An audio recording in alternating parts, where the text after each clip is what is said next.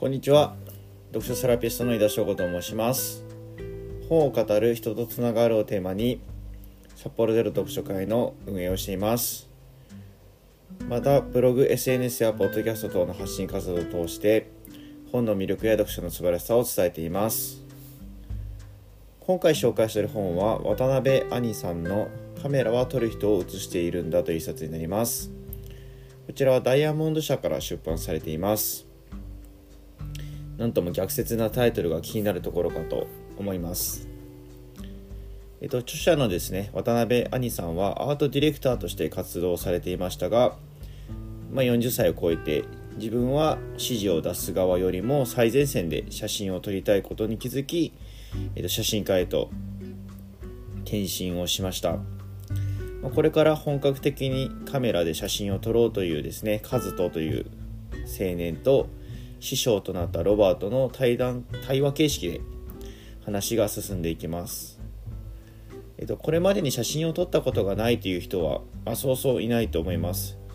まあ、携帯電話スマートフォンの登場で誰でも気軽に写真が撮れるようになり共有できるようにもなりました。写真はですね他の芸術とは異なり下手でも成立すると書かれています、まあ、成立してしまうからこそいいねがたくさんもらえるといい写真が撮れたという勘違いも生まれてしまいます。また高いカメラを買えば良い写真が撮れるという誤解もあります。これは考えてみれば想像がつくことで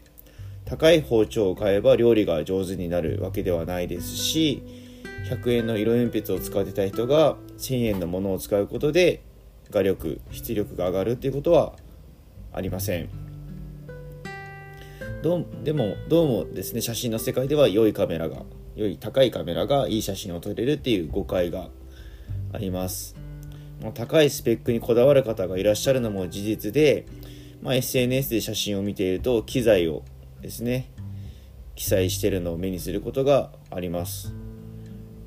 これもわざわざ機材を記載するってことは必要がないことでありまして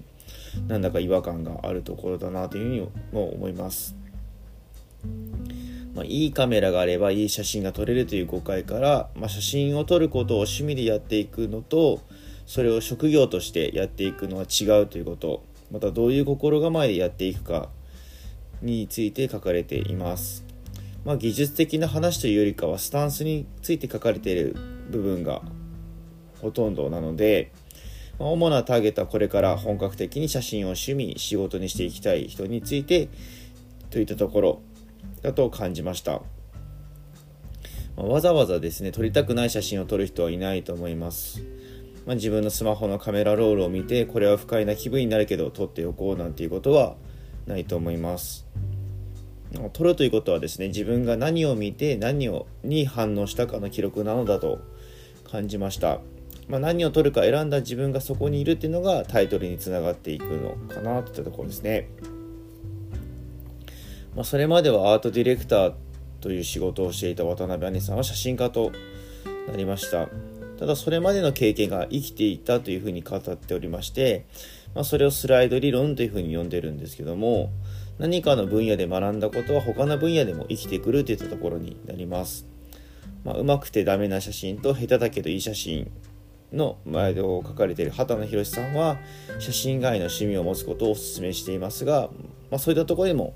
つながっていくのかなというふうに感じました。まあ、渡辺兄さんが仕事に対して誇りを持っているということがとても伝わってきました。まあ、好きな仕事を好きな仕事をするということが幸福な選択っていうのは誰にもできるというふうにおっしゃっております。まあ、写真を撮ることを通して、